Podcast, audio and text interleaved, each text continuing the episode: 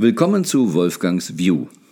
Heute mit Reflexionen über Frieden, Frauen, Geld, Macht und Verantwortung.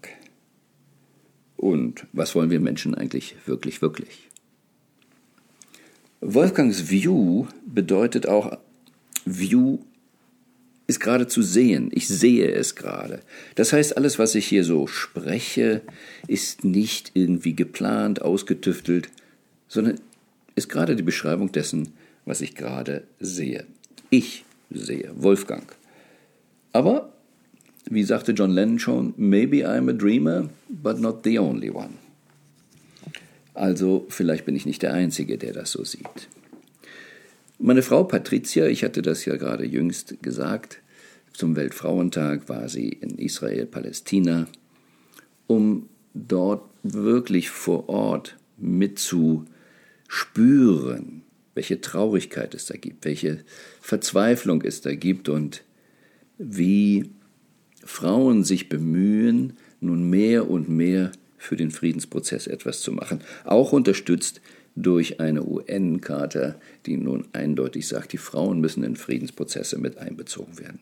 Warum haben wir eigentlich keinen Frieden? Denn auf beiden Seiten von Parteien in einem Krieg träumen sie alle von Frieden.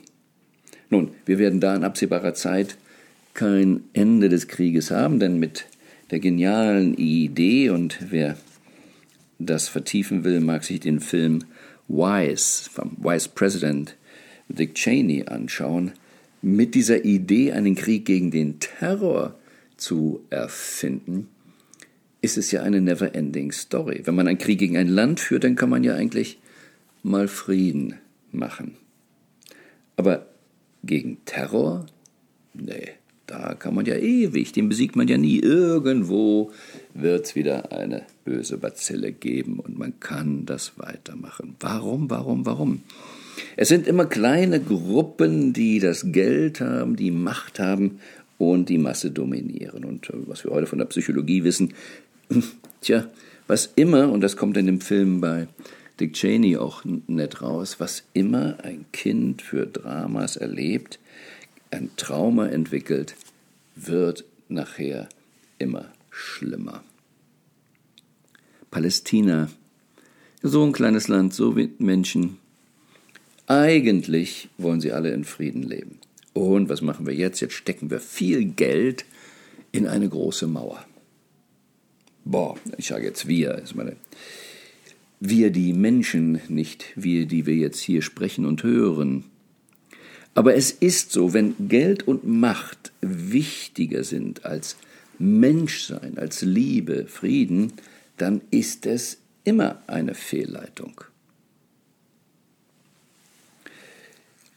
Nun, Frauen sollen in diesen Friedensprozess mit einbezogen werden. Und eigentlich war es vielleicht auch eine interessante, gute Idee, ähm, wenn ich jetzt mal für Deutschland spreche, eine Frau als Verteidigungsministerin einzusetzen. Ähm, zumindest könnte man das so annehmen. Jetzt kommt die liebevolle Mutti und sorgt dafür, dass die Kinder sich nicht streiten. Aber Verteidigungsminister heißt ja auch noch nicht Friedensminister, heißt auch noch nicht Mentoren. Und es ist natürlich dann auch immer eine Frage, ähm, generell in der Politik, wer wird wo Minister. Und wenn das Grundmotiv ist, naja, die Person muss irgendwo untergebracht werden, dann ist das meistens nicht die beste Voraussetzung von Kompetenz für ein Amt. Und da kann man natürlich bei Frau schon ein bisschen zweifeln, wenn sie nie, wie man so sagt, gedient hat, nie richtig in diesem Thema drin war. Aber was eben spannend ist bei einer Frau von der Leyen, mehrere Jahre im Amt und der Zustand der Armee wird immer desolater. Also der Zustand der Verteidigungsfähigkeit wird schlechter. Also irgendwas funktioniert da nicht. Wenn ich eine Mutter habe und äh, die Kinder verwahrlosen, was vielleicht jetzt hier bei der Bundeswehr nicht so sehr ist, aber das ganze Spielzeug und alles das Zusammenleben würde verwahrlost, dann könnte sein, dass das Jugendamt kommt und einschreitet. Wenn wir im Fußball einen Coach haben, der eine Mannschaft übernimmt in der ersten Liga und absteigt in die zweite und die dritte Liga, dann würde normalerweise der Coach ersetzt. Nicht so unbedingt in der Politik. Da ist es egal, ob es um Flughäfen oder Ministerämter geht. Solange man die Macht hat, hält man auch an der Inkompetenz fest. Es geht vielmehr um Macht und nicht darum, wie optimieren wir wirklich die Ergebnisse. Was ist wirklich das gewünschte Ergebnis? Und wenn wir das jetzt mal auf die Verteidigung beziehen, würde es sein, eine, wow, eine Armee, die wunderbar intakt ist und auch die Menschen sich wohlfühlen. Wenn wir jetzt mal Soldaten auch als Menschen beziehen. Nun hat die Ministerin ja geschworen, den Schaden vom Volke abzuwenden. Und jetzt wird sie angegriffen, ähm, einmal weil dann nicht viel funktioniert, Panzer nicht richtig fahren können, ein Außenminister irgendwo in Afrika hängen bleibt, weil die Bundeswehrmaschine mal wieder nicht funktionierte. Und Hunderte von Millionen insgesamt in der Politik über eine Milliarde an Berater Honoraren wegfließt. Und die Frau Ministerin sagt, es gibt keinen Schaden. Interessant. Was könnte sie damit gemeint haben? Nun, es hat noch keinen Krieg gegeben und deshalb können wir oh, noch keinen äh, fehlgeschlagenen Verteidigungsfall sehen. Also von dieser Hinsicht gibt es keinen Schaden. Ähm, wenn sich die Menschen mit falschem Gerät ähm, noch ein bisschen rumplagen müssen oder wenn der Minister, Außenminister in Afrika hängen bleibt, ja, vielleicht ist das auch kein Schaden. Wenn man aber sogar dahin geht und sagt, Schaden vom Volk abwenden, heißt das eigentlich Schaden von der Bundeswehr abwenden, könnte natürlich auch sein, dass gerade die Berater viel mehr zum Volk gehören und deshalb große Unterstützung erfahren haben. Aber das ist ja nicht nur bei Frau Ministerin so oder bei Politikern so. Auch in der Wirtschaft sehen wir es immer mehr, dass die Berater immer mehr Geld bekommen. Big Powerhouse. McKinsey größten wirtschaftlichen Erfolg aller Zeiten. Was passiert da eigentlich? Grundsätzlich kann man sagen, und wir haben das nun bei der Politik, ähm, Frau Ministerin ist nicht die Besitzerin, die Eigentümerin der Armee. Das ist nicht wirklich ihre Firma. Das ist nicht die Firma, die über Generationen ihr dient. Und das ist anders als bei vielen Firmen im Mittelstand. Wir haben ja heute auch bei den großen Firmen im Wesentlichen Angestellte, die sie leiten, diese Firmen. Kurioserweise auch auf der Arbeitgeberseite sitzen so viele Angestellte im Aufsichtsrat.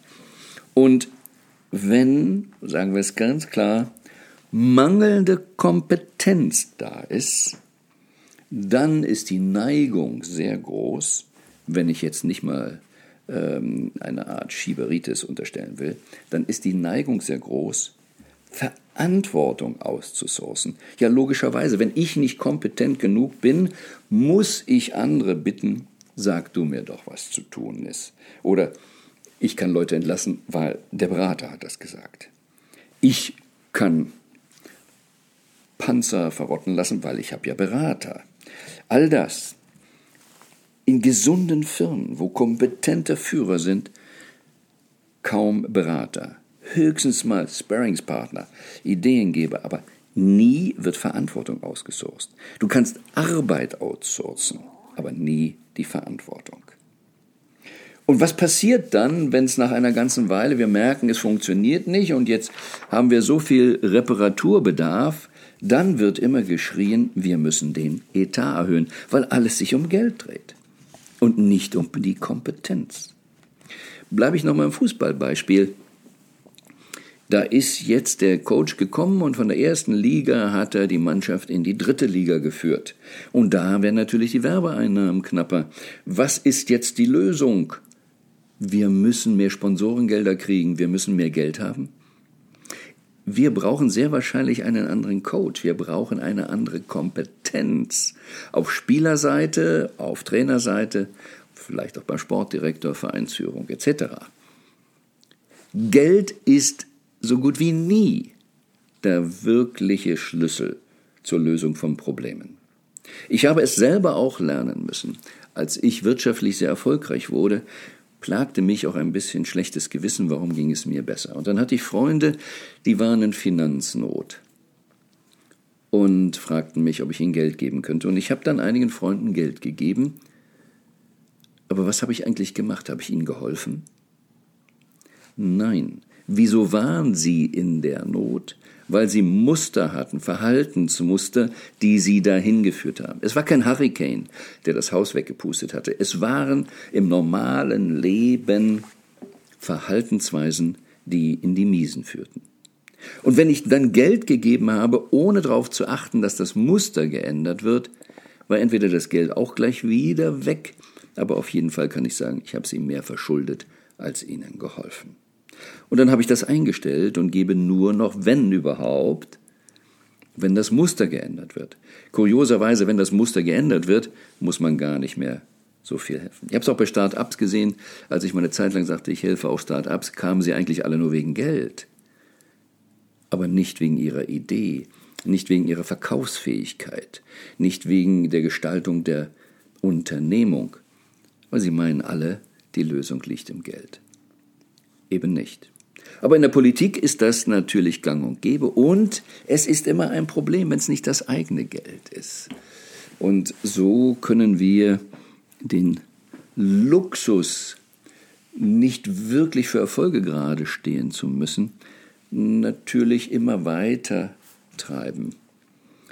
Und tja, deshalb wird es wahrscheinlich bei der Bundeswehr in Deutschland sich auch nicht viel ändern, wenn man den Etat erhöht.